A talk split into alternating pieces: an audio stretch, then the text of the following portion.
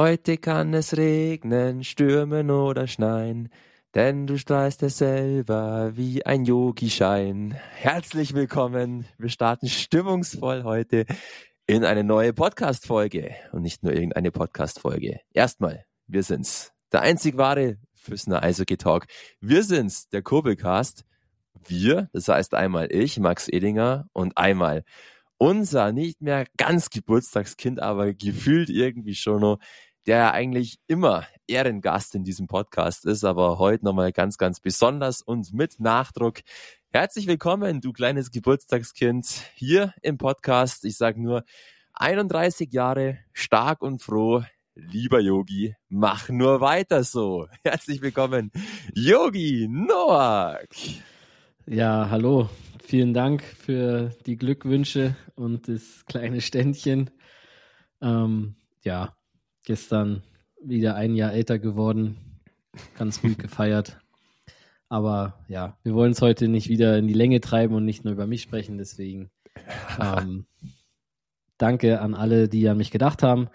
Und ähm, bin gespannt, was wir heute für spannende Kobelcast-Themen wieder besprechen werden. Lieber Yogi, wir haben wieder reihenweise spannende Kurbelcast-Themen für die Kurbelcaster, aber auch für dich natürlich am Start.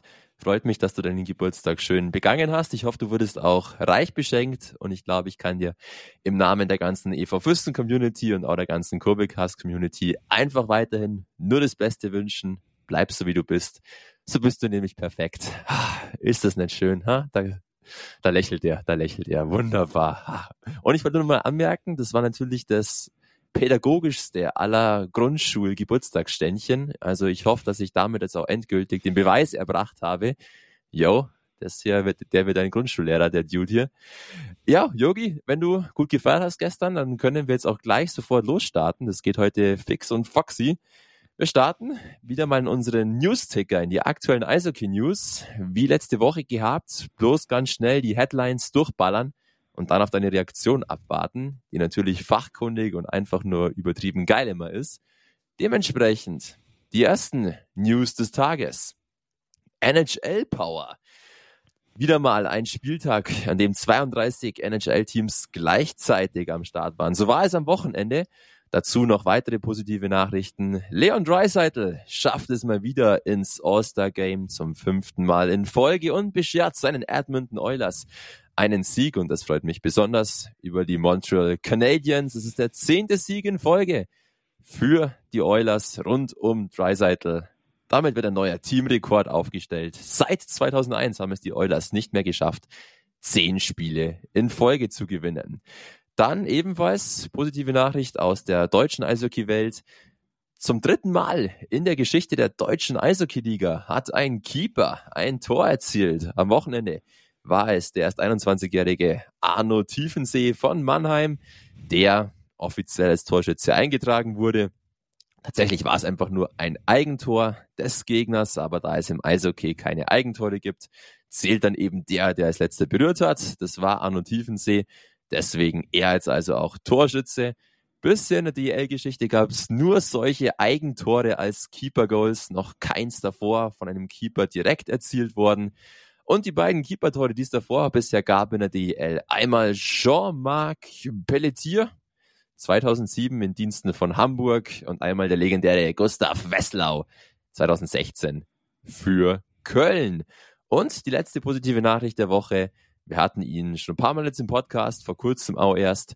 Jaromir Jager, dein großes Idol, quasi passend zu deinem Ehrentag gestern wurde bekannt gegeben, dein Idol kommt in die internationale Hockey Hall of Fame für den Bereich Europa.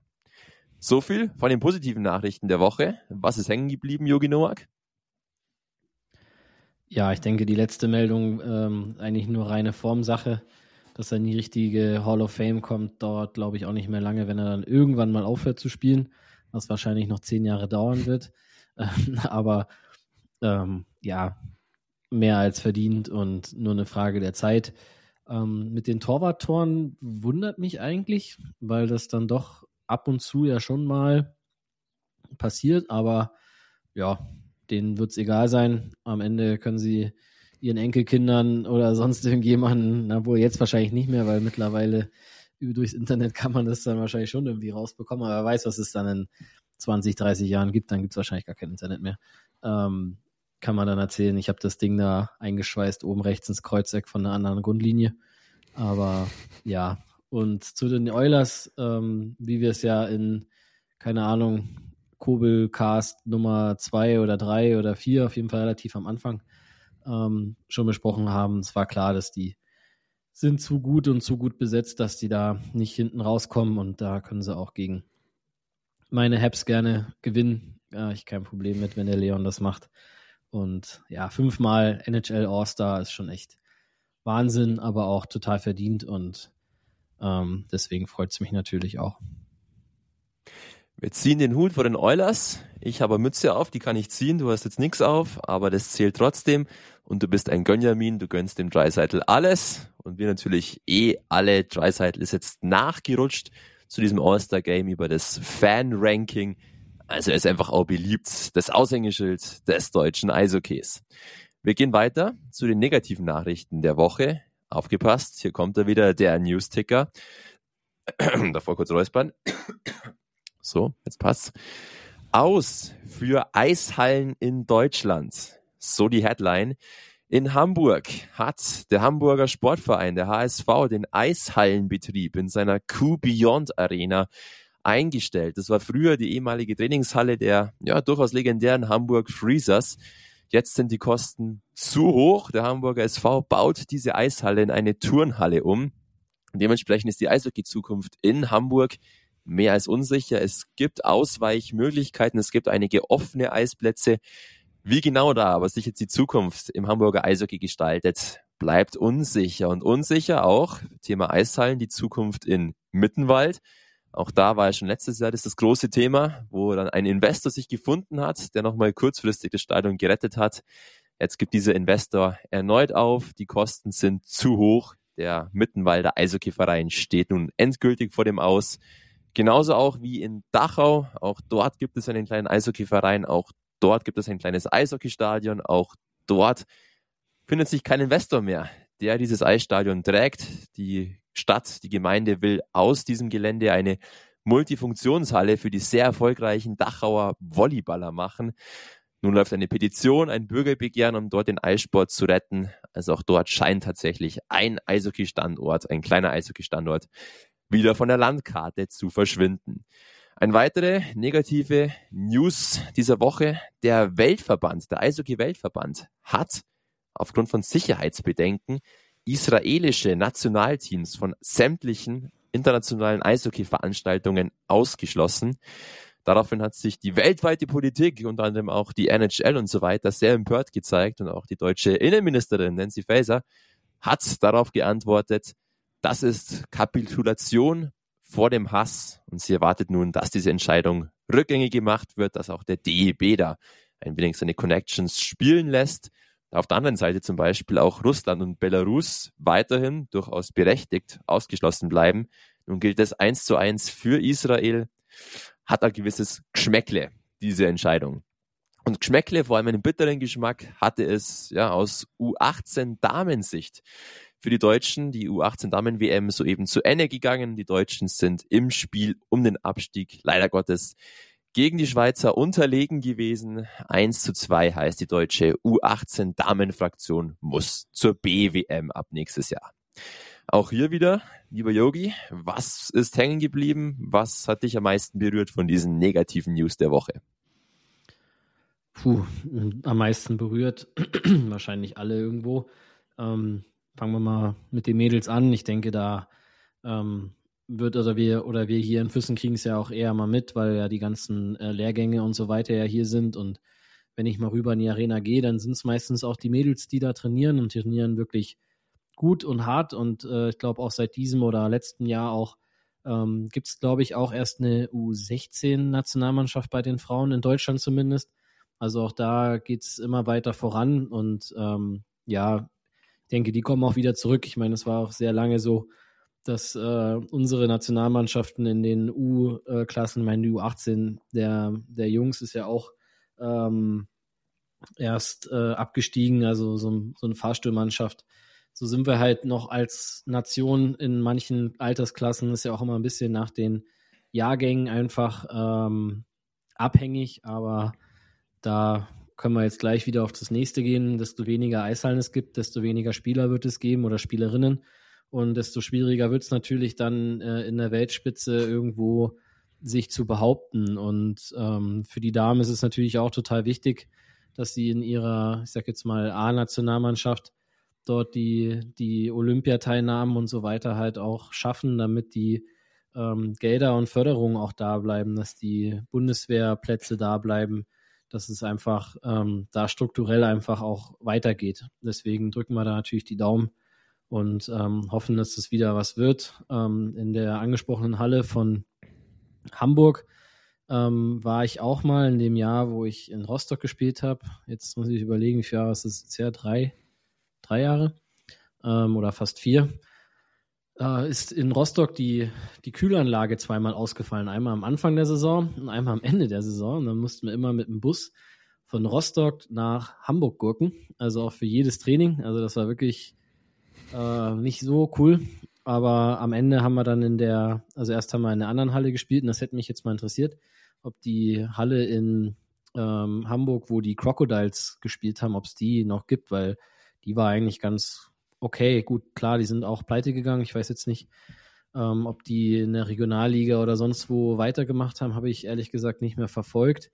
Aber ähm, zu der Halle, die jetzt dort platt gemacht wurde, die war eigentlich die perfekte Trainingshalle. Wir hatten dann auch die Kabine oder die alte Kabine der Freezers, ähm, was echt cool war. Also da hat es auch an nichts gemangelt, von Sauna über ähm, äh, Kältebecken und äh, Whirlpool war da auch alles dabei. Ein richtig cooler Kraftraum. Also es war echt eine richtig schöne Kabine direkt neben der, ähm, ich weiß, glaube jetzt O2 Arena, Collarline Arena hieß sie damals.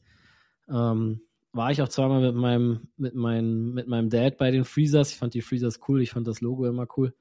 Ähm, und war eigentlich so die erste so richtige Multifunktions-Arena, beziehungsweise gut, vielleicht Köln Arena schon vorher, aber die so wirklich dieses amerikanische Entertainment ähm, nach Deutschland gebracht haben mit Videowürfel und ähm, den ganzen Sachen. Das war echt ein cooles Erlebnis, deswegen schade, ähm, immer schade, wenn es äh, Eishallen gibt, die zugemacht werden. Und ich meine, wir in Füssen haben natürlich das Glück, dass wir den BSP haben, aber halt auch in Anführungszeichen wir das Pech, dass die Stadt Füssen einfach ähm, ja nicht auf Rosen gebettet ist finanziell und da natürlich auch jeden Cent umdrehen muss. Und ich glaube, wenn es äh, unsere Nachwuchsarbeit nicht gäbe, dann wäre mindestens eine Halle nicht mehr da, wahrscheinlich sogar beide nicht mehr.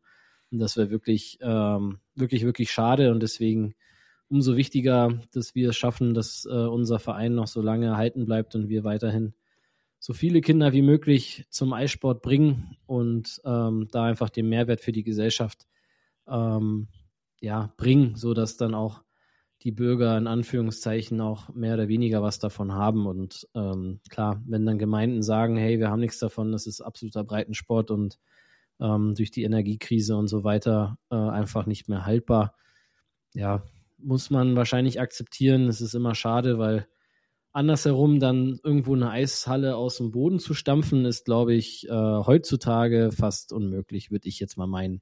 Aber ja, immer blöd. Aber drücken wir die Daumen, dass vielleicht im Mittenwald oder in Dachau dann vielleicht doch irgendwie kurzfristig oder längerfristig dann wieder was geht. Natürlich. Wir drücken die Daumen. Wir sind halt beide wieder Vollgas im Laberlauch-Modus. Das gefällt mir sehr gut. Da kommen immer die schönsten Diskussionen zustande. So wie ich dich kenne und deswegen mag ich dich auch so gern, wirst du, solange du hier irgendwas zu sagen hast in diesem Verein, alles daran setzen, dass gerade der Nachwuchsbetrieb und genau eben diese, dieses kleinste Elementare einfach ein Eishallenbetrieb aufrechterhalten wird. Wir sind in Fürsten da eher im Vorteil. Das ist eher alles positiv. Trotzdem, ich finde das auch immer extrem schade, nicht nur allgemein oder nicht nur Bezug auf Eishalle, sondern allgemein, wenn Sportstätten für Kinder geschlossen werden müssen. Und hier bei diesen kleinen Eishallen, Mittenwald, Dachau und so weiter, geht es vor allem wirklich um den Nachwuchsbetrieb. Es gibt viele Kinder, die in Mittenwald spielen, die Erwachsenen, die zieht's dann eher nach Garmisch, nach Peiting, wie auch immer. Finde ich brutal schade. Zeigt leider Gottes auch, dass ja, Sport einfach inzwischen nicht mehr den Wahnsinn Stellenwert bei uns hat, dass ganz, ganz viel im Sport auch nur noch über diese privaten Investoren läuft, was eigentlich, finde ich, eine ziemlich bedenkliche Entwicklung ist. Hoffen wir das Beste. Vielleicht ja, entwickelt sich da nochmal irgendwas. Irgendwie habe ich das Gefühl, dass es trotzdem eher in Richtung Trend geht, dass immer mehr Eishallen uns in Zukunft verlassen. Und noch ganz kurz zu den Crocodiles Hamburg, weil du es angesprochen hast. Ich habe den flinken Finger am Start und habe kurz, während du erzählt hast, recherchiert.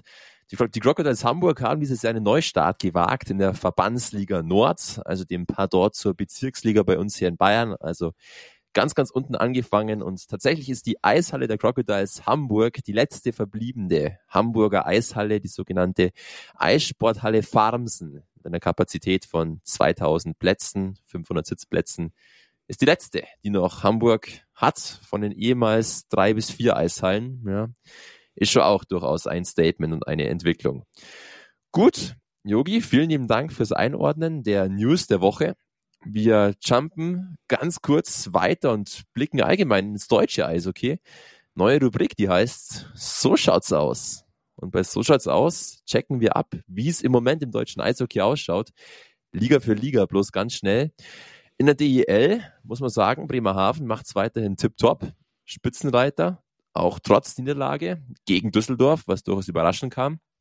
Berlin kämpft sich da wieder an Bremerhaven heran, hat im Topspiel gegen München ein Statement gesetzt und im Keller, boah, da brennt noch Licht im Keller, unfassbar, richtig, richtig spannender, enger Abstiegs-Playdowns-Kampf. Mit dabei. Düsseldorf, Iserlohn, Augsburg, Frankfurt, Nürnberg, all diese Teams innerhalb von neun Punkten, also theoretisch drei Siegen, drei Niederlagen, da ist es richtig, richtig heiß, richtig, richtig brenzlig.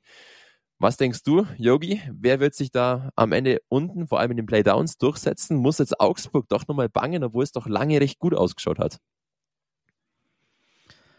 Boah, ja, ich glaube, ähm, da jetzt eine Prognose abzugeben, ist fast unmöglich, weil, wie du ja sagst, das ist neun Punkte, das ist mehr oder weniger eine, eine Woche äh, im Eishockey fast, ähm, wenn drei Spiele sind.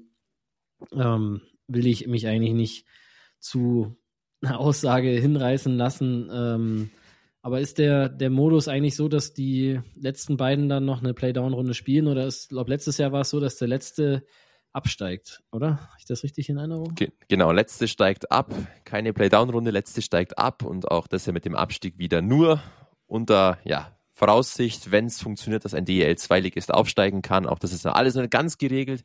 Vielleicht gibt es sogar auch zwei Aufsteiger und nur einen Absteiger, vielleicht ein Aufsteiger, ein Absteiger. Ist noch alles ein bisschen unter vorgehaltener Hand, aber auf alle Fälle keine Playdowns.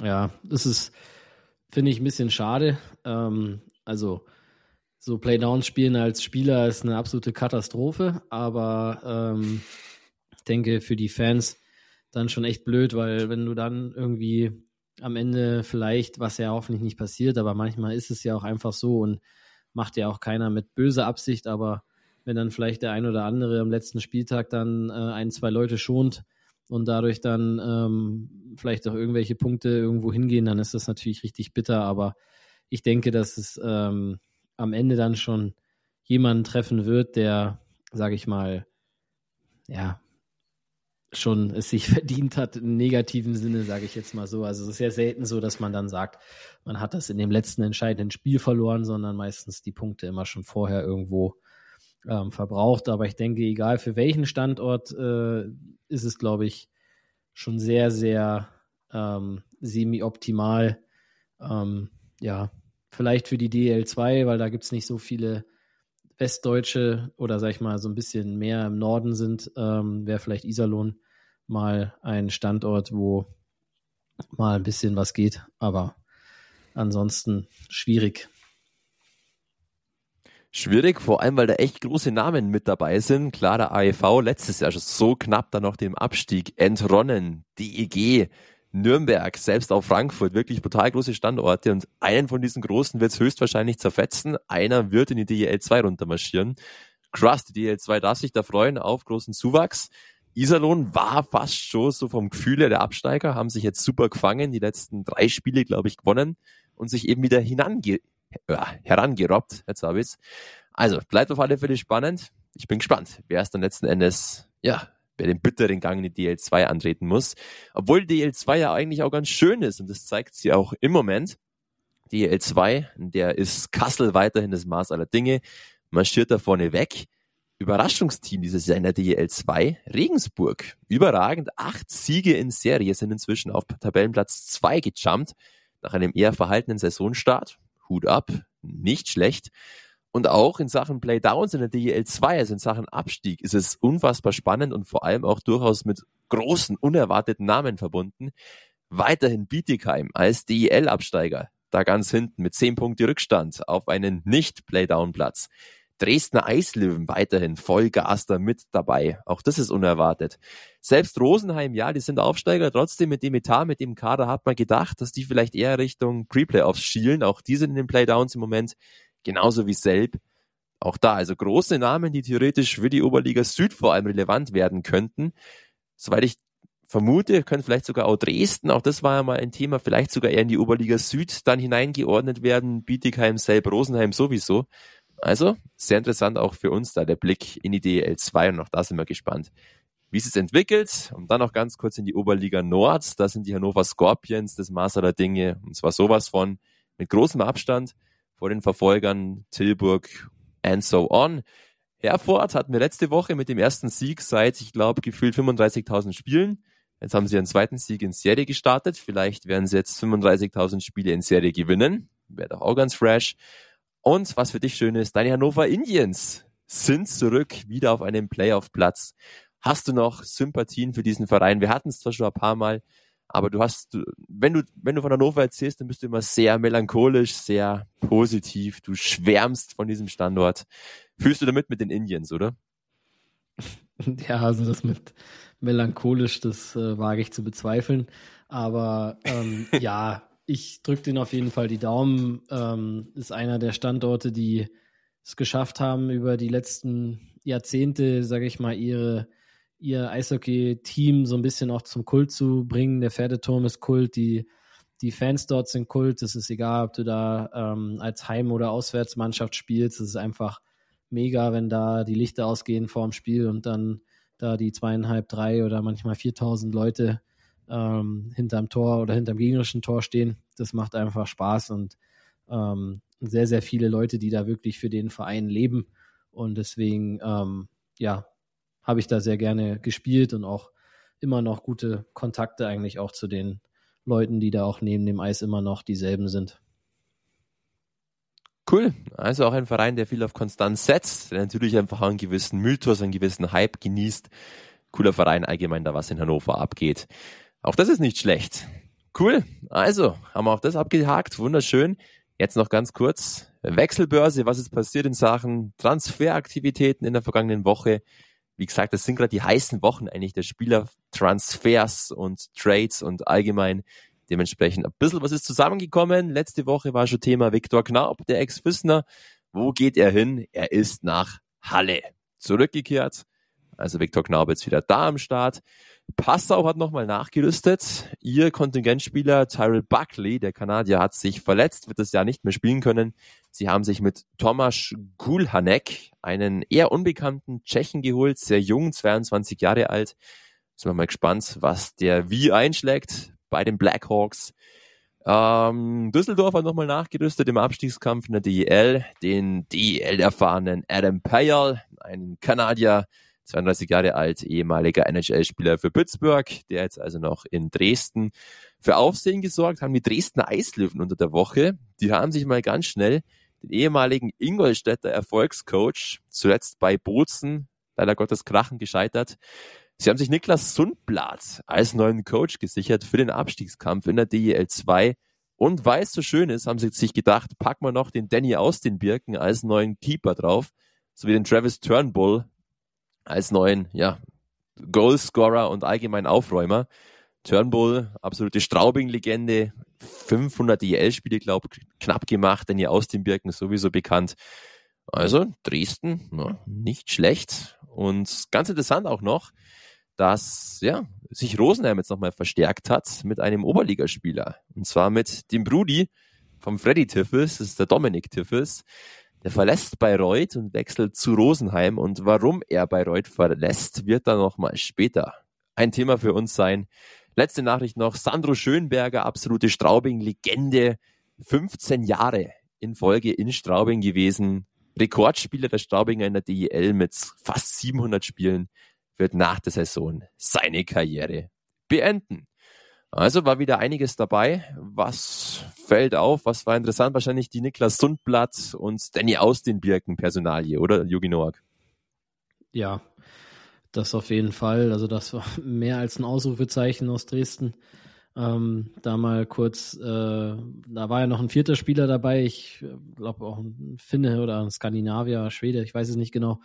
Ähm, ja, kann man mal machen, wenn man äh, das nötige Kleingeld hat, aber ich glaube, das zeigt auch, wie groß die Panik ähm, in der DEL 2 auch ist. Ich meine, die Panik ist ja äh, dort auch berechtigt, weil ähm, dieses Jahr diese ominöse Playdown-Regel dort ähm, in Kraft tritt, wo man eigentlich, also so oft äh, oder so lange ähm, Kopfschütteln kann man eigentlich gar nicht, äh, wie, wie diese Regel im Endeffekt ist. Ich weiß auch nicht warum.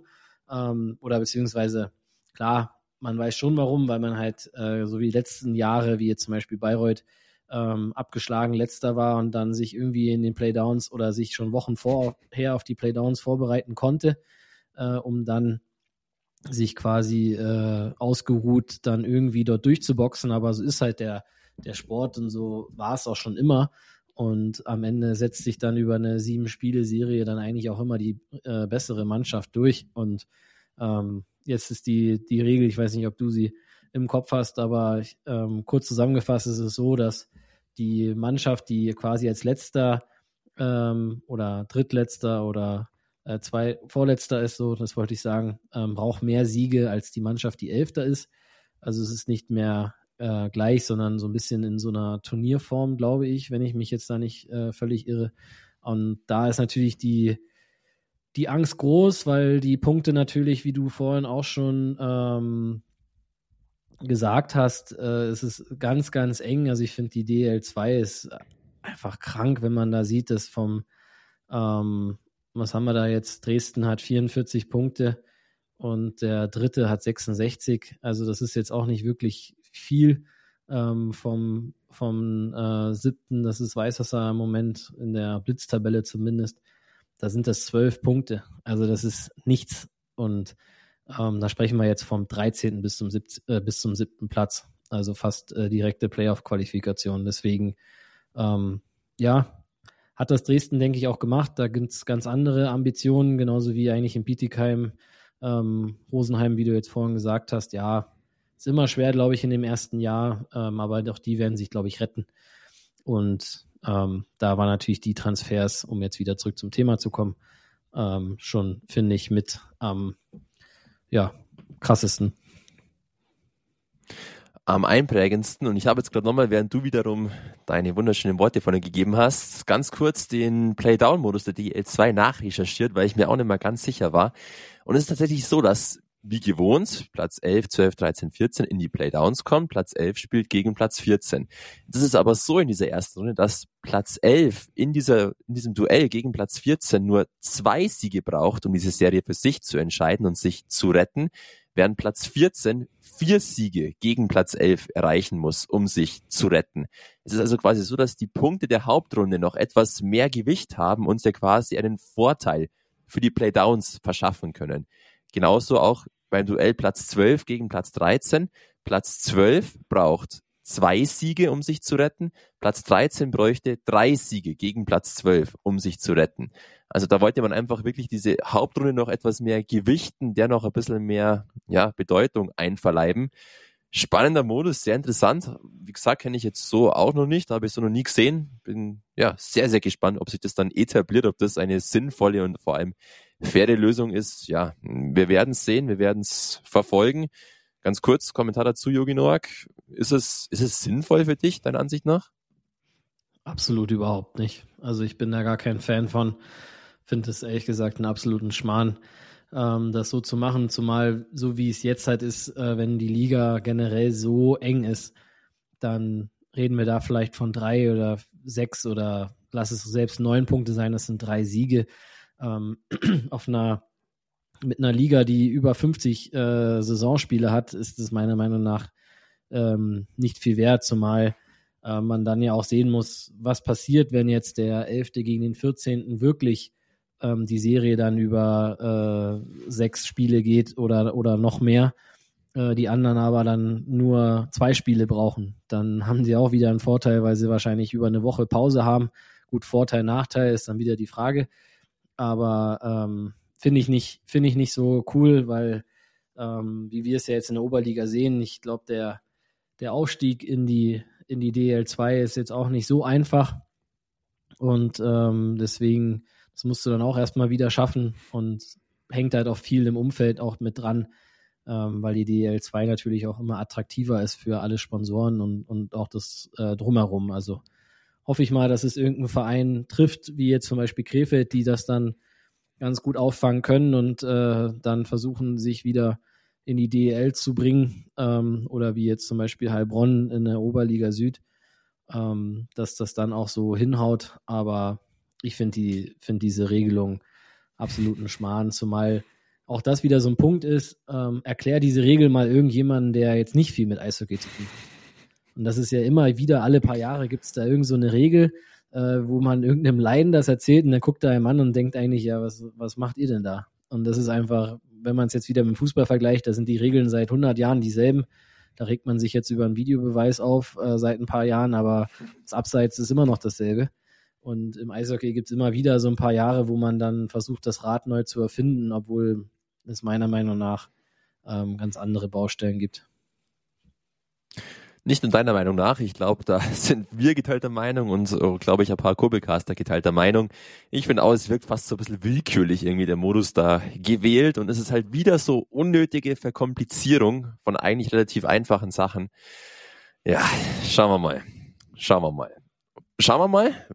Das ist ein sehr gutes Stichwort, um auf die Oberliga zu schauen. Oberliga Süd. Jetzt sind wir endlich angekommen, da wo wir auch hingehören. Und wir wollen natürlich wie immer Throwback mäßig mal kurz Revue passieren lassen. Ja, was ist denn so Schönes vorgegangen am vergangenen Wochenende? Es war ja auch wieder ein EV Spiel dabei und ansonsten auch sonst, ja, ein paar nette Sachen.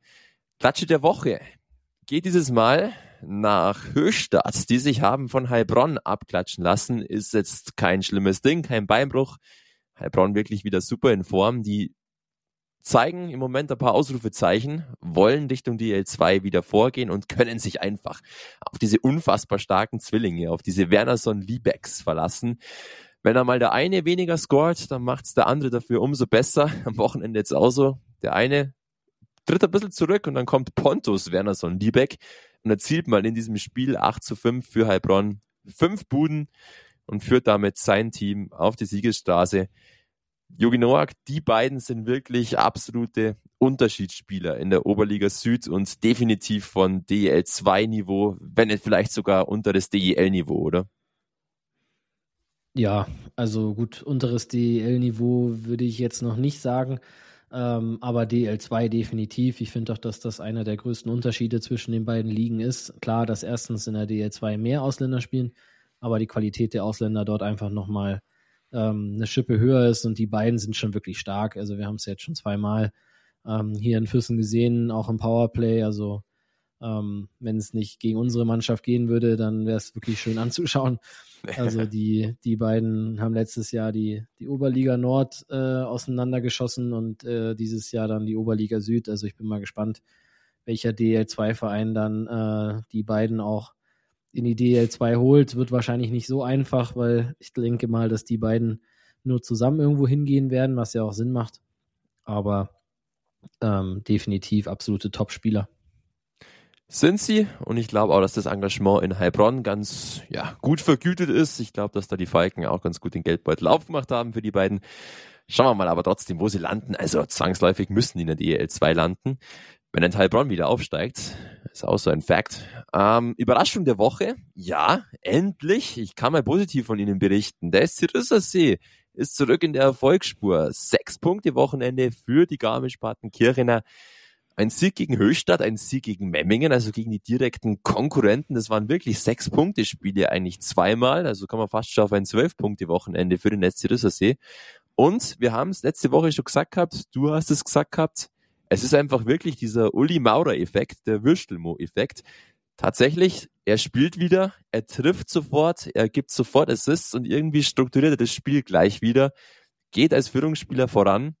Krass, was einfach auch vielleicht so eine kleine Person allein von der Aura schon wieder in einem Team bewegen kann, auch gerade mit der Erfahrung. Dazu bei Garmisch sehr auffällig, sehr treffsichere Defensive-Leute, also ganz, ganz viele Tore auch von Verteidigern beim SC Rüssersee. Also Uli Maurer auf alle Fälle da eine Leitfigur. Ähm, wir können direkt zur Enttäuschung der Woche übergehen und die ist sportlich jetzt gar nicht so unbedingt auf das Sportliche eben zurückzuführen, die Enttäuschung, sondern so ein kleines bisschen auf das Politikum um diesen Verein herum. Wir wollen uns dazu jetzt nicht großartig äußern, trotzdem, es gehört auf alle Fälle erwähnt und deswegen auch in diesem Podcast. In Bayreuth, bei den Tigers, rumort es ja eigentlich schon seit Anbeginn der Zeit, zumindest seit Anbeginn dieser Spielzeit, immer wieder, ähm, gab Probleme mit dem Eisstadion, mit dem Geschäftsführer, der verschwunden war, dann wieder auftauchte und so weiter. Ganz, ganz dubios. Jetzt heißt es erneut unsichere Zukunft und vor allem finanziellen Struggle rund um Bayreuth, den Sportverein Bayreuth und die GmbH Bayreuth Tigers sind auch zwei Paar Schuhe auf alle Fälle. Was war das Thema? Es ging unter anderem eine Kassenpfändung, es ging um Schulden von Ausmaßen, wo ich mal ganz kurz schlucken musste, mir echt gedacht habe, wie haben es dann die geschafft, die Lizenzierungsprüfung zu bestehen und überhaupt in die Oberliga Süd zugelassen zu werden. Was immer wieder beachtlich ist unter all diesen Themen, unter all diesem Hintergrund, wie sie es dann immer wieder sportlich schaffen, die Tigers die Saison zu rocken. Yogi, du hast es sicherlich auch mitbekommen. Auch das haben wir schon ein paar Mal angesprochen. Wir mit unserer Vergangenheit müssen da uns immer sehr vorsichtig auf alle Fälle äußern. Trotzdem, auch jetzt einfach nur als ein Sprecher eines Vereins aus der Oberliga Süd, eines Konkurrenten. Wir wünschen den Tigers nur das Beste, dass sie es irgendwie hinbekommen. Andererseits auch ist es schon wieder sehr schade, irgendwie und durchaus auch wieder symptomatisch und ein bisschen bezeichnend, dass einfach diese Themen rund um Geld im Eishockey, auch in der Oberliga Süd, rund um Insolvenzen und so weiter, einfach nicht so wirklich von diesem Sport loszukriegen sind. Was läuft da grundsätzlich irgendwie schief? Kann man das irgendwie erklären? Und es ist einfach zu komplex, um das jetzt auf einen Grund ja, zusammenzufassen. Naja, also es ist auf jeden Fall komplex, aber ähm, was meiner Meinung nach oder andersrum gesprochen, äh, vor, ja, ich sag jetzt mal 20 Jahren, muss man ja jetzt fast schon sagen, gab es das ja leider auch in der DEL ab und zu mal. War ja, ist ja egal, ob es jetzt die, keine Ahnung, Revierlöwen waren oder Preußen Berlin ähm, oder äh, dann quasi die Hannover Scorpions. Gab es ja immer mal wieder so ein paar ähm, Beispiele. Ähm, oder auch in Hamburg war jetzt, glaube ich, das letzte, wo dann quasi die Lizenz verkauft wurde, ähm, weil dann die Hauptgesellschafter in Anführungszeichen den Hahn zugedreht haben, aber seitdem ähm, hat sich, glaube ich, die DEL und die DEL2, was das angeht, das, ähm, oder zumindest wirkt es so, das ein bisschen mehr auf die Fahne geschrieben, dieses Lizenzverfahren einfach noch härter zu machen und da noch genauer hinzuschauen. Und ich glaube, dass das vom DEB ähm, so in der Art auch gar nicht möglich ist. Also da jetzt bitte nicht denken, dass sich da äh, was Negatives oder dass es eine Kritik sein soll. Soll es absolut überhaupt nicht sein. Ähm, aber am Ende ist der, der DEB gut im Fall ähm, Bayreuth ist es jetzt was anderes, weil es eine GmbH ist, aber ich sage jetzt mal bei uns beim, beim EV, ähm, da bist du keine, hast du keine Bilanzierungspflicht oder Bilanzierungspflicht hast du schon, aber ähm, du bist nicht so offen und hast es nicht so, sag ich mal, wirtschaftlich alles ähm, so parat, wie es ähm, eigentlich sein muss. Und um das auch wirklich so zu sehen. Und die Lizenzierung in der Oberliga ist auch deutlich, deutlich professioneller geworden, deutlich schwieriger geworden. Es gab sehr, sehr viele Vereine, die ähm, im Sommer ja da nachlegen mussten, wie wir ja auch. Und ähm, deswegen, ja, ist es eigentlich echt schade. Ähm, wo liegt das Hauptproblem? Kann ich jetzt natürlich nicht sagen in Bayreuth, weil man da einfach nicht tief genug mit drin hängt.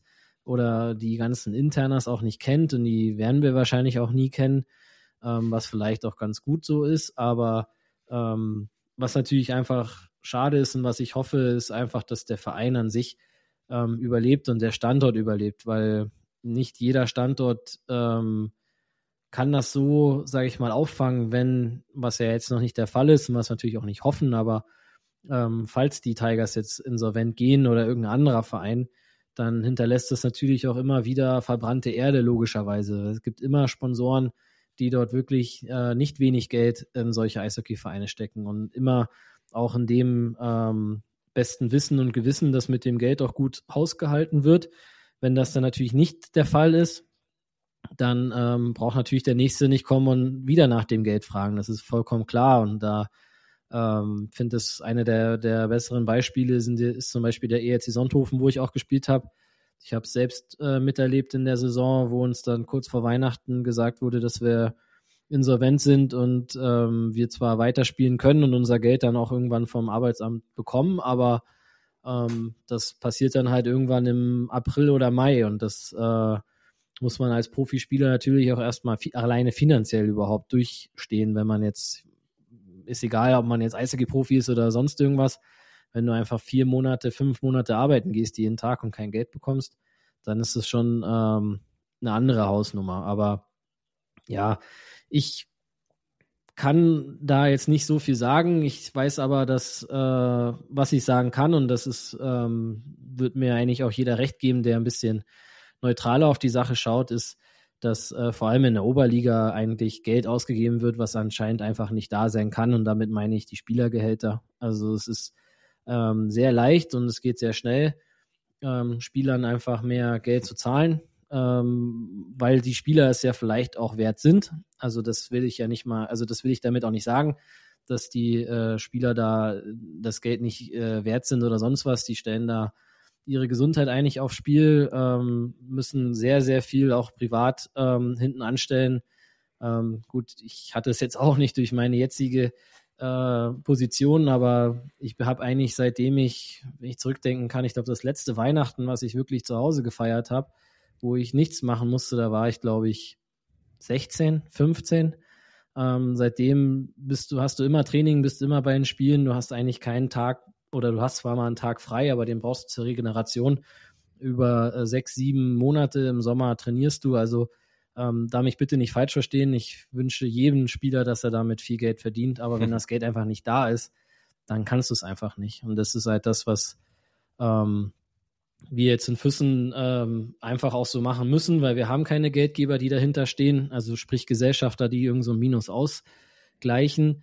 Und dann kann man halt einfach nur das bezahlen, was man kann. Und deswegen ähm, ist es halt umso wichtiger und umso schöner auch, dass das bei uns die Fans auch so akzeptieren und auch honorieren, dass sie einfach sehen, hey, das ist eine junge Mannschaft, die sich äh, brutal den Arsch aufreißt für ihre, für ihre Stadt eigentlich. Es sind fast alles Einheimische ähm, die das Herz im rechten Fleck haben. Und ähm, egal, ob es jetzt Bayreuth oder andere Mannschaften sind, ich glaube, dass da noch einige andere folgen werden, leider.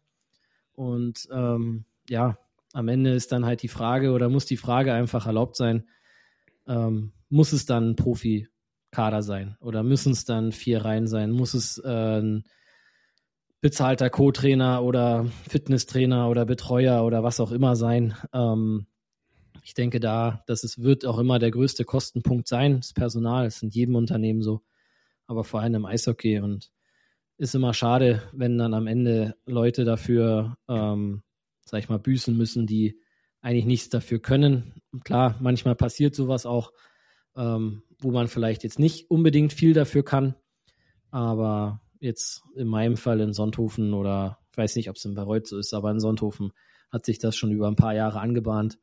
Und am Ende gab es dann den großen Knall. Und das äh, hoffen wir natürlich nicht und hoffen wir halt, dass Bayreuth da weiter macht, weil es wäre jetzt in Bayreuth auch nicht das erste Mal. Das muss man natürlich auch dazu sagen. Wir sind heute nicht zu bremsen. Heute fließen die Worte, keine Ahnung, wie Glühwein auf dem Christkindlmarkt. Echt cool.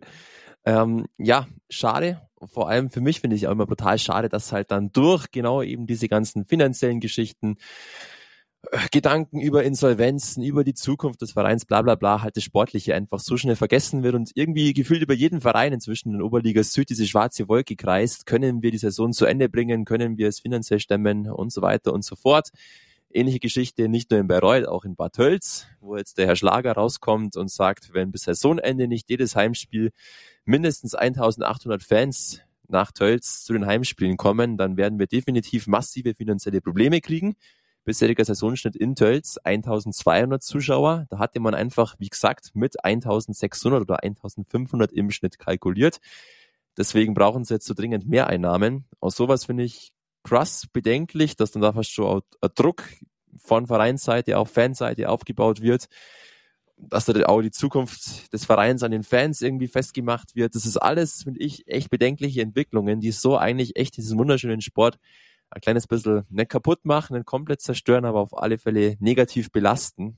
Hoffen wir einfach, dass sich das jetzt irgendwann mal vielleicht wieder etwas mehr neutralisiert und wir noch nur noch über das Sportliche reden können.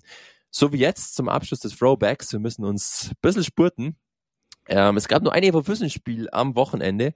Das war das ja, kleine Lokalduell gegen Peiting in Peiting, was aus Eva Füssen Sicht, ja, sagen wir jetzt mal eher suboptimal verlief. Ähm, ja, Eva Füssen verliert 0 zu 6 beim EC Peiting. Der ECP war in diesem Spiel, muss man glaube ich einfach so ehrlich anerkennen, in allen Belangen überlegen, war dominant. Der Eva Füssen ist gut eigentlich in das Spiel reingegangen. Die ersten fünf, zehn Minuten waren sehr ordentlich, hat man wirklich super mitgespielt. Dann war es eben ein Tor vom ECP im Powerplay, dann das 2 zu 0 und irgendwie spätestens ab diesem 2 zu 0 war der Faden bei mir vor Füßen gerissen, war irgendwie kein Spielfluss mehr da. Offensiv ist nicht allzu viel zusammengegangen. Warum erzähle ich das alles? Weil ich das Spiel kommentiert habe und natürlich das Spiel dadurch gut oder ganz gut gesehen habe. Positiv fand ich Wiedemann im Tor. Der Klemi hat super gemacht. Wirklich großer Rückhalt, hat dafür gesorgt, dass das Spiel dann nicht noch deutlicher ausgegangen ist.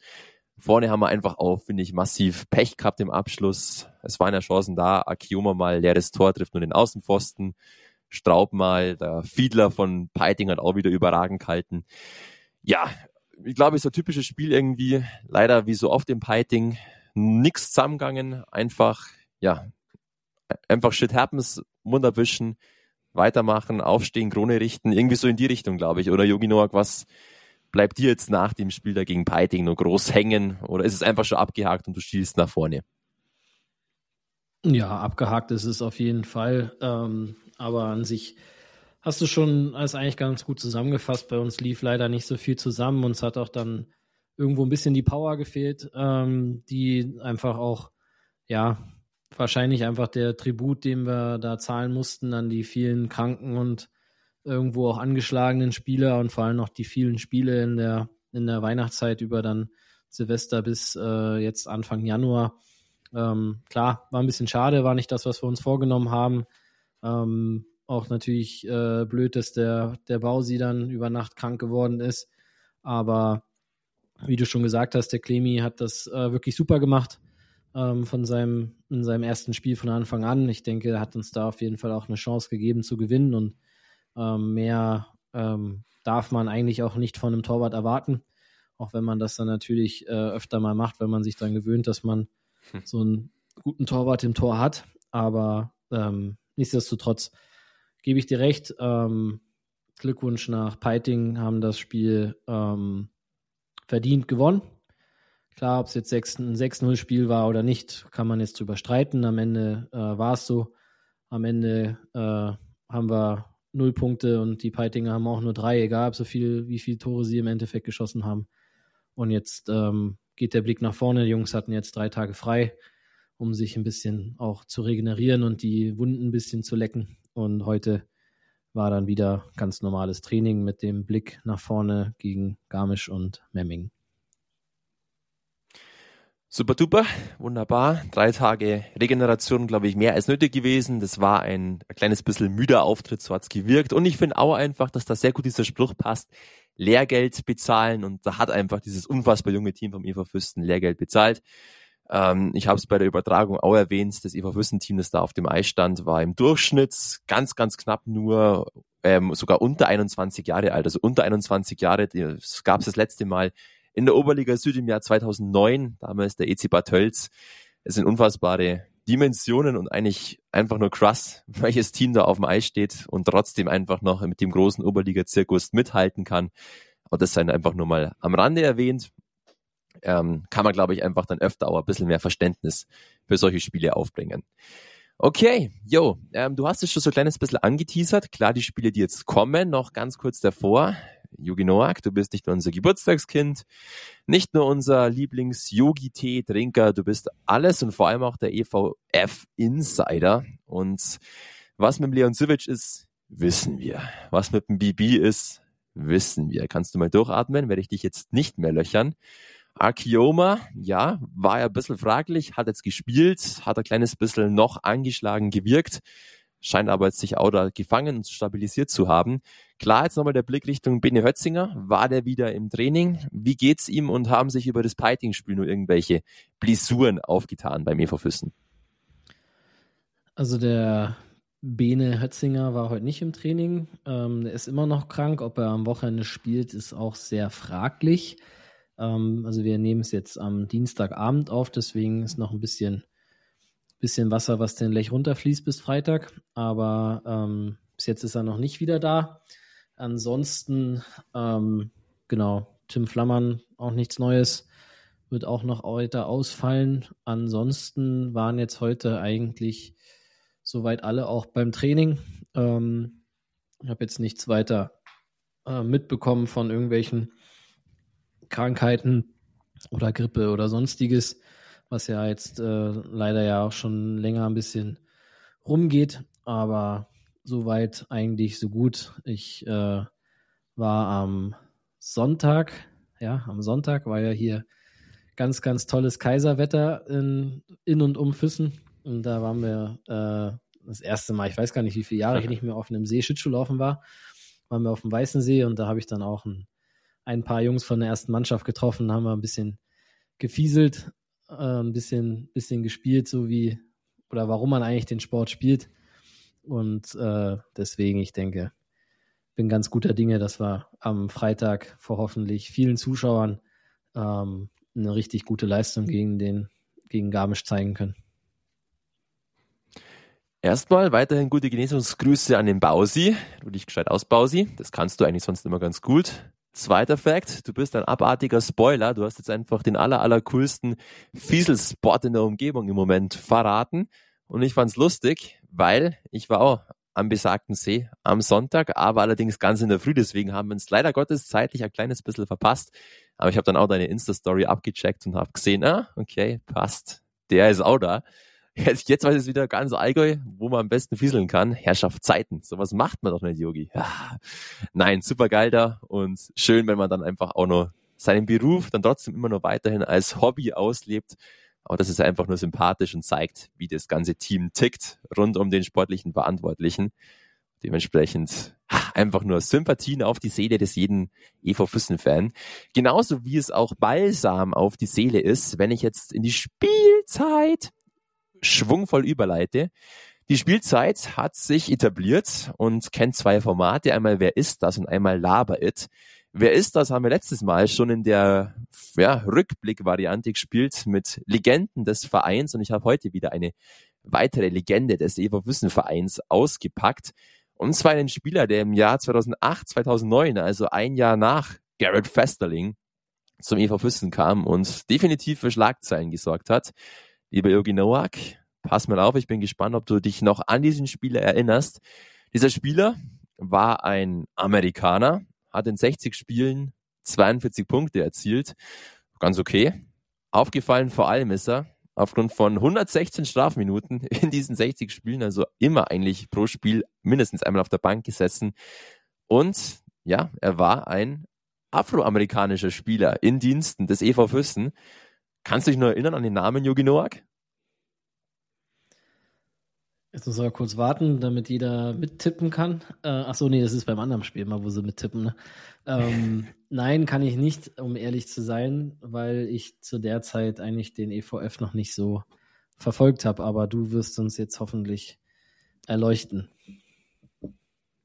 Ich leuchte immer Ich shine bright like a diamond. Ricky Helmbrecht war der besagte Everwüssen-Spieler, der so unfassbar aufgefallen ist. Klar, es war einfach eine coole Optik, ihn da auf dem Eis zu sehen. War ein mega cooler Typ, Ricky Helmbrecht. Ich weiß noch, zumindest wurde mir das dann immer erzählt von meinem Daddy auch, dass er dann damals, als er vom Flughafen abgeholt wurde, von den Füssen Cracks, typisch US-Boy eben von der Coast, nur kurze Hosen eingepackt hatte. Er kam damals eben im Herbst zu uns, da lag schon Schnee und er hatte den ganzen Winter über nur kurze Hosen mit am Start. War also nicht ganz gebrieft für das Leben in Füssen. Auf alle Fälle Publikumsliebling geworden. Eva Füssen in diesem Jahr 2008, 2009 wird vierter Platz, erreicht wieder mal die Playoffs. Kaufbeuern dieses Mal einen Platz vor den EV Füssen, vor den EV Füssenern. Der EV Füssen spielt wieder Playoff, scheitert da in der ersten Runde am EC Peiting. Und der EC Peiting spielt dann später auch noch das Oberligafinale gegen den ESV Kaufbeuern. Absolut legendäre Serie. ESVK gewinnt, steigt auf, seitdem in der DEL 2. Absteigen in diesem Jahr. Ja, das tun die Preußen Berlin in der Oberliga Nord und die Miesbacher in der Oberliga Süd. Aus der Oberliga Nord in die DEL 2 steigt noch auf die Hannover Indians. Und ganz interessant, weil wir es heute ein paar Mal hatten, in diesem Jahr fast eine massenhaftige Insolvenzvernichtung Sowohl Rostock als auch Halle als auch Leipzig ziehen sich in diesem Jahr aus der Oberliga zurück, alle aus der Oberliga Nord, alle aus finanziellen Gründen. Und sogar Leipzig musste komplett von unten starten, Rostock und Halle gingen nur eine Liga weiter nach unten. Ähm, also durchaus denkwürdiges Jahr, zeigt, was auch du schon vorher gesagt hast, es ist nichts Neues, dass Teams mit Insolvenz und mit Rückzug zu kämpfen haben. Aber drei in einem Jahr innerhalb einer Liga, das wünschen wir uns für dieses Jahr definitiv nicht, Jogi Nowak, gell? Nein, das auf keinen Fall. Aber ja, hoffen wir einfach, dass es nicht passiert, weil wie du ja vorhin auch schon gesagt hast, äh, die Unkenrufe gibt es eigentlich schon die ganze Saison, jetzt nicht nur äh, bei den beiden Teams, die jetzt angesprochen wurden, sondern leider noch bei ein paar anderen. Aber ähm, hoffen wir mal, dass alles gut geht, dass die Fans äh, in die Stadien kommen so wie man sich das erhofft. Ähm, und äh, wir uns das natürlich genauso erhoffen oder auch brauchen, muss man. Also es ist jetzt klar extrem, was du vorhin meintest in Tölz. Ähm, das ist jetzt schon eine Hausnummer mit 18, äh, 1800 da ähm, für jedes Spiel natürlich auch. Also bei einem Spiel wird das wahrscheinlich auch kein Problem sein, aber bei den restlichen Heimspielen aber auch wir äh, sind natürlich davon abhängig, das braucht man nicht ähm, schönreden oder irgendwo jetzt äh, außen vor lassen. Deswegen, aber bis jetzt ähm, müssen wir da jedem nur danken für die Unterstützung, die einfach unser junges Team, wie du es jetzt eben gesagt hast, mit 21 Jahren, das ist einfach ein Wert, der ist eigentlich unfassbar, ähm, dass die Jungs da in dem Alter einfach aufs Eis bringen und einfach auch jedes Spiel die Chance haben zu gewinnen und auch Spiele gewinnen. Das ist ja jetzt auch nicht so, dass wir alles verlieren. Deswegen ähm, mega und hoffen natürlich, dass es so weitergeht. Und dann schauen wir mal, ob wir den nächsten äh, Ricky aus Rosshaupten in, in Füssen mal sehen. Aber dann bitte nur in kurzen Hosen. Das will ich auf genau, alle Fälle ja. sehen. Ja, nur in kurze Hose. Ja, natürlich, hast du komplett richtig gesagt. Und es ist einfach nur ehrlich, klar, natürlich. Wir sind auf Fans angewiesen. Wir freuen uns über jeden Fan und auch deswegen sagen wir natürlich auch in jedem Podcast, kommt bitte ins Stadion, wir freuen uns auch deswegen, sind so Spiele wie an Weihnachten mit 3000 Fans einfach so was Besonderes, weil es natürlich einfach ein bisschen die Lage entspannt in Sachen Zuschauerzahlen und so weiter. Völlig richtig. Und klar, natürlich, wenn man Fan ist, kann man auch dadurch einfach seinen Anteil leisten, indem man einfach ins Spiel geht und es dann dort vor Ort genießt. Auch das ist einfach ein kleines, ja, ein kleines Stück Arbeit, ein kleines Stück für den Verein einstehen. Und für den Verein einstimmen ist es auch gleich wieder du, lieber Yogi Nowak, für den Verein, für die Kurbelcast Crew, wie auch immer, beim zweiten Spiel des Abends, Laber It, sich irgendwann mal in Yogi Nowak Gedächtnisspiel umtaufen werde, weil es einfach dein allerliebstes Lieblingsspiel ist. Wieder mal zwei Geschichten aus der Geschichte des EV Füssen. Eine ist wahr, eine ist falsch. Natürlich wieder nur minimal falsch, weil ich bin ein Triggerer und bin fies und ein Korinthenkacker, kein Plan. Auf alle Fälle. Nur eine ein kleine Lehrer. Sache ist falsch und ich hoffe, ein Lehrer, natürlich, ich stehe auch dazu. Nein, Spaß, auf alle Fälle, eine Sache ist falsch. Ich bin gespannt, ob du sie heute wieder mal herausfindest. bist du auch sowas wie der Spürnasen-Yogi inzwischen. Aufgepasst, erste Geschichte läuft und wird jetzt abgespielt. Kurbelcast dazuhören. 2015, auch das hatten wir schon, musste Eva Füssen in der Bezirksliga neu starten. In diesem Jahr, in diesem Bezirksliga-Jahr, schaffen es im Schnitt 1140 Zuschauer zu den Heimspielen des EV Füssen, was bis heute ein Rekord für diese Liga im deutschen Raum ist. Auf alle Fälle, aber allgemein war dieses Jahr auch besonders, weil seit dem Jahr 2000 nur zweimal nochmal mehr Zuschauer im Schnitt zum EV Füssen kamen, als diese 1140 Zuschauer im Jahr 2015 in der Bezirksliga. Wäre die Geschichte Nummer eins, also diese hohe Zuschauerzahl, die nur zweimal noch gebrochen wurde seitdem. Zweite Geschichte, EV Füssen, ja, nimmt 1964, 65, wieder was für die älteren Semester, an der ersten Auflage des sogenannten Europapokals teil. Der Europapokal ist der Vorgängerpokal der heutigen Champions Hockey League.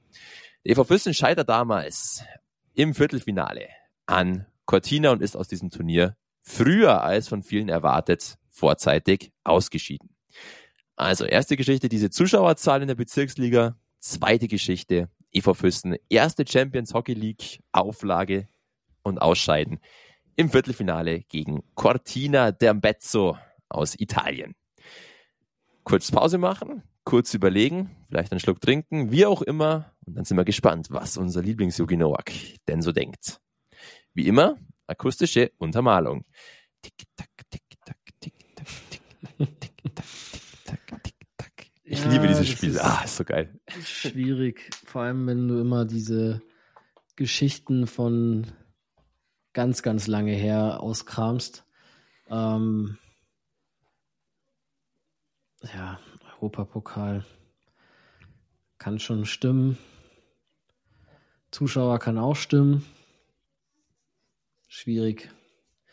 Schwierig, schwierig, schwierig. Äh, ich weiß es nicht, wie so oft. Ich tippe eigentlich meistens immer nur. Ähm, ich sage, dass die erste Story stimmt mit den Zuschauern, weil die zweite prädestiniert für dich als äh, als, äh, wie soll ich jetzt sagen, jemand, der gerne Kinder ärgert, ähm, passt, um da, passt, um da irgendwas äh, zu ändern.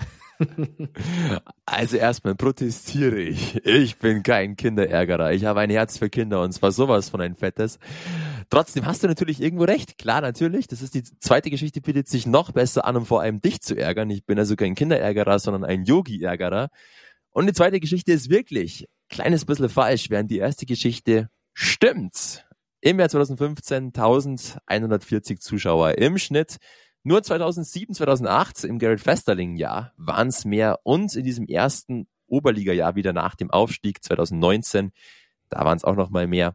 Zweite Geschichte ist insofern richtig, dass der EV Fürsten wirklich als deutscher Vertreter an der ersten Europapokalauflage teilnahm ist nur insofern falsch, dass der EV Füssen nicht im Viertelfinale ausschied, sondern es bis ins Finale schaffte und dort dann gegen auch dieser Verein ist legendär HC Brno aus Tschechien in der Serie 0 zu 4 unterlag. Also da hat man dann relativ wenig Land gesehen gegen die Tschechen.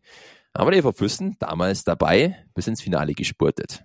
Nicht schlecht. Yogi, ich muss mir irgendwie eine andere Herangehensweise für dich ausdenken. Du hast mich durchschaut, du Fuchs. Kriege ich hin bis zum nächsten Mal. Bis zum nächsten Mal haben wir davor aber noch zwei Spiele am Wochenende, auf die es jetzt noch abschließend zu schauen gilt. Einmal zu Hause gegen die Legende, wie man sich selbst immer so bezeichnet, in Garmisch, gegen den SC Rüssersee. Und dann noch einmal im, am Sonntag gegen den absoluten Lieblingsgegner, gegen die Memminger Indians. Zuerst mal der Blick auf Rüssersee, auf Garmisch, die eine schwierige Phase hinter sich hatten, jetzt am Wochenende wieder zu sich selbst gefunden haben, die aber im EV Füssen eigentlich in diesem Jahr, muss man wirklich sagen, einen kleinen Angstgegner gefunden haben. Auch die Geschichte haben wir jetzt schon ein paar Mal erzählt, aber trotzdem, man kann sie immer wieder eigentlich erzählen. Der EV Füssen in diesem Jahr, ja, man muss es wirklich so sagen, ein kleines bisschen zum Angstgegner vom SC Rüssersee herangereift. Man erinnert sich nur zu gut an die beiden Spiele, die bisher waren. Einmal, nein, beide Male waren in Garmisch, beide Male war der Eva Fürsten am Ende der strahlende Sieger. Und zwar wirklich auf überzeugende Manier. Also irgendwie hat man da den SC Rüssersee geknackt, was die Spielweise anbelangt. Beim SC Rüssersee weiterhin hängt sehr viel ab von Luba die Belger natürlich, von Robin Sudek, von ähm, ja eben dieser ersten Reihe, die sehr gut performt. Dazu echt coole Keeper mit mich, mit Mechel und mit Böhm. Also das ist schon relativ starkes Keeper-Du. Jetzt mit Uli Maurer nochmal eine Dimension im Offensivspiel erweitert, die auch im Powerplay sehr gezunden hat. Ansonsten hatten sich die beiden Vereine in Sachen Statistik in den letzten Wochen wirklich angenähert eigentlich. Da ist nicht mehr so viel Unterschied, auch in Sachen Offensive, Defensive. Drum, lieber Jogi Noak, sind wir positiv gestimmt für dieses Freitagsspiel. Und warum sind wir vielleicht nochmal extra positiv gestimmt? Was ist der ja, Yogi-Fact für dieses Freitagsspiel? Was, warum klappt es gegen den SC Rüsselsee mit drei Punkten? Gute Frage. Ähm, das klappt, weil, wie du sagst, Garmisch uns vielleicht von ihrer Spielweise auch ganz gut liegt. Ähm, obwohl man auch sagen muss, dass die beiden Spiele wirklich eng waren in Garmisch. Ähm, waren, glaube ich, echt cool zuzuschauen. Für den neutralen Beobachter, für mich war das äh, teilweise ein bisschen zu spannend. Aber ähm, nein, deswegen denke ich auch, dass wir die Punkte daheim ähm, auch behalten können, weil Garmisch uns dieses Jahr einfach liegt und die hoffentlich letztes Wochenende dann ihr ganzes Pulver verschossen haben. Haben sie vielleicht? Könnte durchaus sein. Vielleicht muss der Würstelmund nur ein paar Würstel mehr auf den Grill legen und dann läuft zum SC Sind wir gespannt, aber irgendwie habe ich das Gefühl, dass die Serie weitergeht und auch zu Hause in Füssen Bestand hat. Also da tippe ich auf alle Fälle auf einen Heimsieg. Während wir noch ganz schnell auf Sonntagsspiel switchen gegen Memmingen. Und ja, die Memminger sind, auch das haben wir schon so tausendmal besprochen, in Sachen Etat, in Sachen Ambitionen und so weiter den Füssen vielleicht überlegen. Trotzdem, die bisherigen beiden Spiele waren echt denkbar knapp und hätten auch gut andersrum ausgehen können. Zweimal 1 zu 3 aus EV Füssen-Sicht am 20. Oktober, einmal am 26. November, zweimal. Einzige, was da so ein kleines bisschen auffällt bei diesem Duell zwischen Memmingen und zwischen dem EV Füssen, dass die Memminger einfach doppelt so viel bisher in diesen Spielen aufs Tor geschossen haben als die Füssener. 80 Abschlüsse auf Memmingens Seite, nur knapp 40 auf EV Füssen Seite. Während sonst bei fast allen Duellen des EV Füssens die Schussstatistik relativ ausgeglichen ist. Also vielleicht das so eine kleine Modifikation hinsichtlich Sonntag öfter noch den Zug zum Tor finden und einfach den Abschluss suchen. Bei den Memminger Indians, ja, natürlich, da ist sehr viel an Edgars vom Jakobs abhängig, genauso auch wie an Matej Pecker, also auch da einfach die Kontingentspieler, die das Team weiterhin tragen. Auch ein Linus Svetlund, der da mit 40 Punkten als Defender die Liga anführt. Tobi Meyer, Ex-Füssner, auch der mit einem guten Jahr bisher, 28 Scorerpunkte. Sonst einfach sehr stark das Powerplay bei den Memmingern, also da gilt es sicherlich aufzupassen darauf. Trotzdem, auch hier wieder, dein Fact, lieber Yogi Noak. Warum klappt's gegen Memmingen? Ist es da vielleicht einfach auch wirklich wieder der Kampf in dem Spiel oder warum liegen uns vielleicht die Memminger auf in der Spielweise? Ja, ähm, wie du sagst, der Kampf, also unser, der Wille von den Jungs, den die aufs Eis bringen, ähm, mit dem vielen Schlittschuhlaufen, ähm, hat, glaube ich, Memming nicht ganz so ähm, gepasst und auch teilweise ein bisschen vor Probleme gestellt. Natürlich hatten sie einen Chancen plus, ähm, was man ja auch nicht wegreden äh, darf, aber auch da waren viele Schüsse ähm, von außen und relativ wenige, die jetzt wirklich ganz, ganz brandgefährlich im Slot oder so waren. Das haben die Jungs eigentlich ganz gut gemacht und ähm, ja, wie du schon gesagt hast, die, die Einzelspieler haben die Spiele dann ähm, äh, dort einfach ja, entschieden mit den Toren ähm, und ich denke, dass wir äh, jetzt am Sonntag ein bisschen mehr Glück auf unserer Seite haben, dass dann ähm, vielleicht auch mal der zweite äh, dann auch mal reinkullert oder reingeht, egal wie. Und dann äh, holen wir uns die Punkte am, am Hühnerberg. Ansage ist raus. Schaut gut aus. So gefällst du mir, lieber Yogi. Ich finde auch klar, das Duell ist immer emotional aufgeladen. Und ich finde, dass man in den ersten beiden Spielen auch gemerkt hat, dass die Memminger sehr schnell genervt sind von der Füssener Spielweise, sehr schnell auch wieder dann durchaus auch durch dieses Genervtsein so ein bisschen zu Fehlern neigen.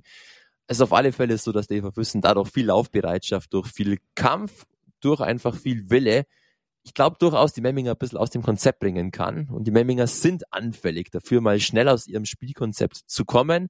Auch deswegen verlieren sie immer wieder gegen vermeintliche Außenseiter in diesem Jahr. Also da ist, glaube ich, mehr als nur ein Pünktchen drinnen oder mehr als nur Erfahrungen sammeln in diesem Spiel. Ich tippe auf ein Sechs-Punkte-Wochenende. Yogi Noak tippt es sowieso Wunderbar. Harmonie ist in der Luft. So schaut's aus. Harmonie in der Luft ist das wunderschönste aller Schlussworte, um diesen Podcast jetzt dann zum Ende zu bringen.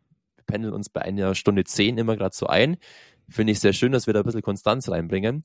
Ganz kurz, ich muss noch was loswerden. Und zwar hat mich wieder mal über Insta ein bisschen Fanpost erreicht und ich habe es versprochen, ganz kurz es anzubringen. Liebe Grüße mal wieder raus nach Baden-Württemberg tatsächlich. Da haben wir anscheinend eine relativ große Fanbase am Start. Finde ich super cool. Liebe Grüße dieses Mal gehen raus nach Wangen. Und da sind anscheinend ein paar richtig coole Kurbelcaster mit am Start. Vielen lieben Dank fürs Hören. Hoffentlich sieht man sich dann bald mal im Allgäu. Wir haben die allerschönsten Szenen und das allerbeste, coolste Eishockey-Ambiente sowieso. Da wurde ich schon mit vielen neidischen Kommentaren bedacht für meine Weißensee-Story auf Insta. Genau, gut, passt, habe ich das auch abgehakt. Also schön weiterhin dranbleiben beim Kurbelcast und das ist jetzt wirklich der Schlusssatz eigentlich. Weiterhin dranbleiben bei diesem Gelaber und Getorke, das wir hier eine Stunde zehn veranstalten. Es ist vielleicht nicht immer schön, aber größtenteils finde ich doch, weil wir doch, glaube ich, ganz coole Themen immer ansprechen und das ganz gut aufbereiten. Mir macht es auf alle Fälle weiterhin unfassbar viel Spaß. Und auch wenn wir viel labern, es kommt doch meistens was Anständiges dabei raus. Yogi, dazu leistest du auch einen ganz großen Beitrag. Dankeschön, dass du heute wieder mal am Abend mir zugehört hast und mir Rede und Antwort gestanden bist. Es könnte nicht schöner sein mit dir. Vielen lieben Dank. Bleib so, wie du bist, auch im neuen Lebensjahr. In deinem 32. hast dich noch genauso fresh und gut gehalten wie vor zehn Jahren. Also da ist alles da, da. Das machst du schon gut so. Ja, Dito. Ah, heute ähm, schmier ich viel Honig ums Maul, ich weiß. Ja, ja, ich, ich merke schon, hey. Ähm, nein, Dito an, an alle oder die mir zuhören, an meinen teilweise sehr langen äh, Atma, At, oh Gott, kann ich nicht mehr reden, Na, an meinen langatmigen Antworten, so jetzt. Ähm, und nein, macht auf jeden Fall Spaß und äh, solange sich es noch ein paar Leute anhören und machen ja, glaube ich, wirklich ein ganz paar, so wie du immer irgendwo äh, irgendwelchen Statistiken rauskramst, ähm, hat es, denke ich, auch, auch einen Mehrwert und ähm, muss aber auch dazu sagen, bevor wir jetzt unsere Fans oder Kobel-Zuhörer verlieren, Wangen gehört zum Allgäu. Das heißt immer Wangen im Allgäu. Äh, ist zwar Baden-Württemberg, aber ist noch Allgäu. Ähm, was haben wir gelernt? Memmingen, kein Allgäu. Nein, Spaß. Perfekt, ähm, ja, richtig. Aber alles Deswegen äh, nur, nur so viel dazu. Und natürlich äh, cool, wenn er dem, dem Max dann immer auf Social Media auf den Sack geht, macht das weiter, schreibt ihm, was ihr hören wollt oder welche Themen äh, er hier vorbereiten soll, weil auch das muss ich auch sagen, ähm, der Max macht hier die, die meiste Arbeit, der bereitet alles vor, der denkt sich die, die coolen äh, oder nicht so coolen äh, Geschichten aus äh, und äh, schreibt raus, was für Themen es gibt und ich komme hier eigentlich immer nur, sage dann irgendwann, hey, jetzt haben wir Zeit, jetzt geht's los und kann hier meinen Senf dazugeben. Also auch vielen Dank an dich. Äh, das ist auch nicht ohne, das denke ich, wissen auch sehr viele zu schätzen, weil das auch mit äh, einer Menge Arbeit zu hergeht oder einhergeht und das alles äh, bei deinem, neben deiner Ak Abschluss, was, wie ist es, Staatsexamen für äh, Kinderquälerei und äh, deswegen ähm, auch da vielen Dank an dich. Und mein Papa war heute erst wieder bei mir im Büro, hat sich auch über, über die Kinder aufgeregt. Also, das passt schon. Nein, ist alles Spaß und Ironie, also bitte nicht falsch verstehen. Ähm, Lehrer braucht das Land, also let's go. Hast dich aber gerade so aus der Affäre gezogen, du. Das kannst du schon auch gut. Sehr charmant noch gelöst hinten raus. solange sich mein Papa noch über die Schule aufregt, solange mich Kurbelcaster noch persönlich anschreiben und in meine DMs sliden und solange du noch ein paar lobende Worte für mich übrig hast, ist, glaube ich, wirklich die Welt komplett in Ordnung. Und damit können wir wirklich den Podcast beenden. Vielen lieben Dank, Yogi, für deine lobenden Worte. Danke fürs Zuhören. Wie gesagt, es ist wirklich auch ernst gemeint. Jetzt verkackt mich, jetzt verlässt mich die Stimme nur zum Schluss. Wenn ihr Anregungen habt, Wünsche, Herzschmerz, okay, jetzt vielleicht nicht Herzschmerz, aber wenn ihr irgendwas in diesem Podcast bringen wollt, echt gerne mich anschreiben. Ist gar kein Stress oder auch den Yogi anschreiben, den Eva Fürsten per Insta anschreiben. Wir sind da echt offen für alles und wir besprechen auch wirklich alles, weil eigentlich fast alles, was an Input kommt, immer sehr viel Sinn hat. Also einfach fragen, kostet eh nichts und wir sind echt ganz cool und entspannt drauf. Wir gehen da auch ganz behutsam und sehr datenschutzrechtlich safe auch damit um. Also wir haben quasi drei Semester Jura studiert, wir zwei Haupentaucher hier. Wir haben das alles im Griff. und dementsprechend verabschiede ich mich jetzt mit meinen Lieblingsworten, immer zum Ende des Podcasts. Lieber Yogi Noak, was wünschst du dir fürs Wochenende? Ich wünsche mir einen vollen Kobelhang am Freitag, einen Hexenkessel im Altmeister-Duell mit äh, vielen, vielen ähm, bekannten Gesichtern, die wiederkommen. Jetzt hatten wir ein Wochenende kein Heimspiel. Ich denke, die die Stadt Füssen und das Umland lechzt nach dem nächsten Spiel und da freuen wir uns drauf und ähm, wie immer alle gesund bleiben, bleibt äh, cool in den herausfordernden Zeiten und ähm, dann hören wir uns nächste Woche hoffentlich äh, mit besseren, ähm, wie sagst du, Throwbacks als, dieses, als diese Woche. Ja, das ist eingespielt, hey. Inzwischen denkst du schon wie ich, das liebe ich. Ja, geil, ich habe ihn erzogen. Ich habe ihn gut erzogen. Mein erster das, Erzogener. Das glaube ich nicht. Das können wir jetzt nochmal hinter verschlossenen Kamera und hinter verschlossenen Mikro ausdiskutieren. Danke, Yogi. Viel Spaß am Wochenende beim Eberfüssen zuschauen, beim Eberfüssen anjubeln, anfeuern, wie auch immer. Kommt ins Stadion. Wir freuen uns alle. Super cooles Wochenende mit zwei sehr attraktiven Spielen und Gegnern. Außer Memmingen natürlich. Hm. Nein, Spaß. Ähm, Dankeschön. Wir hören uns. Kleiner Bash zum Schluss. Ciao, Kakao. Bis bald. Vom Eva Fürsten, vom einzig wahren Talk Eva Fürstens, vom Kurbelcast. Bis dann. Servus. Und tschüss.